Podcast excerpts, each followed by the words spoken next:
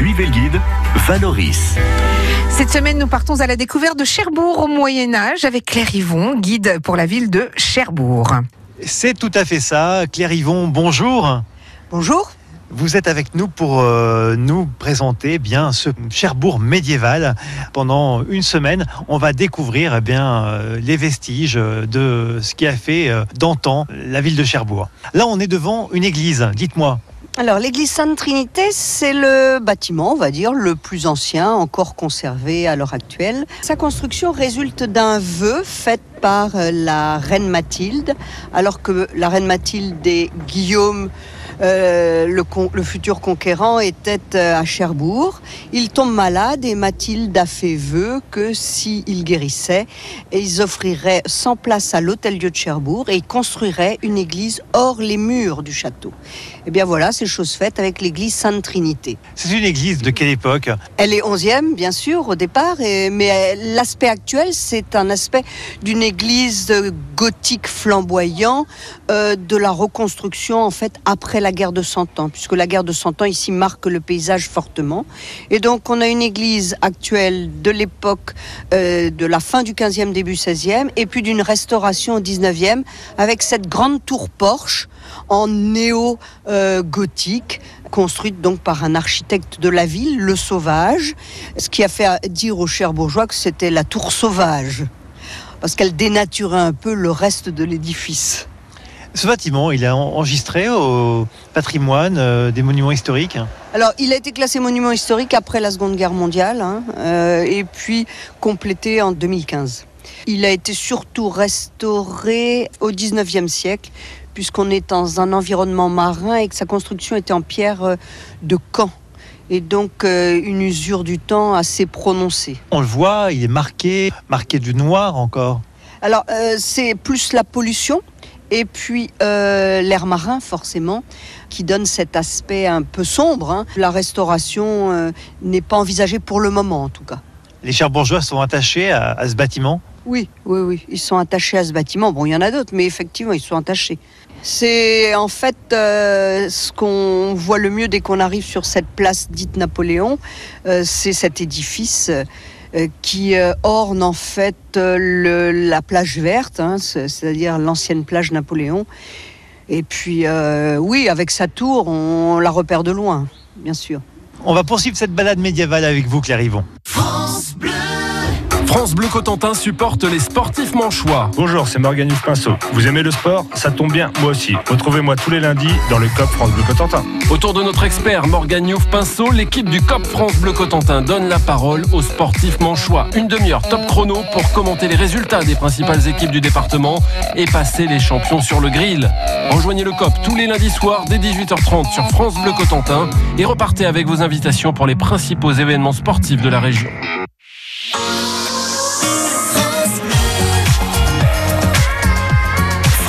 Cotentin. France Bleu. Letters on the sky. Burning in your eyes. You look at me, babe, I wanna catch on fire.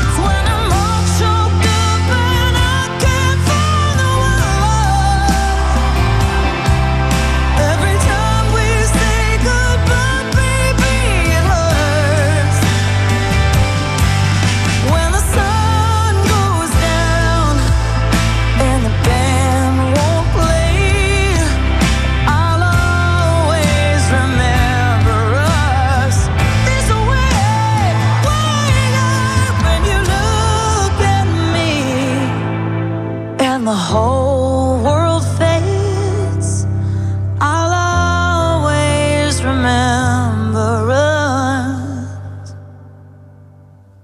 this way.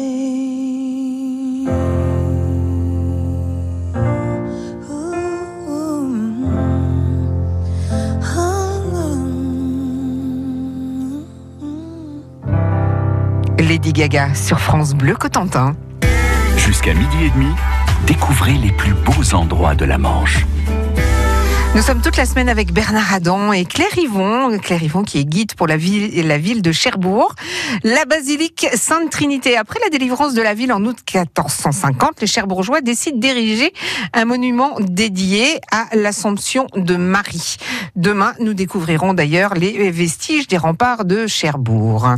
On est à l'intérieur de l'église de la Trinité. Euh, Alors, ce que vous voyez à l'heure actuelle, déjà, on pénètre par ce- cette tour porche. Vous avez à l'entrée deux magnifiques bénitiers, qui sont ces grosses coquilles d'huîtres que vous avez de chaque côté.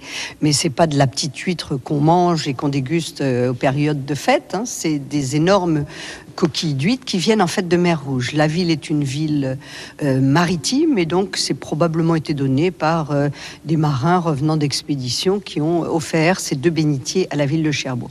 Mais la particularité de l'église, c'est surtout cette inscription qu'on a au-dessus de nos têtes, vœu solennel des habitants de Cherbourg en 1450, délivrance de la domination étrangère. C'est quand même assez surprenant.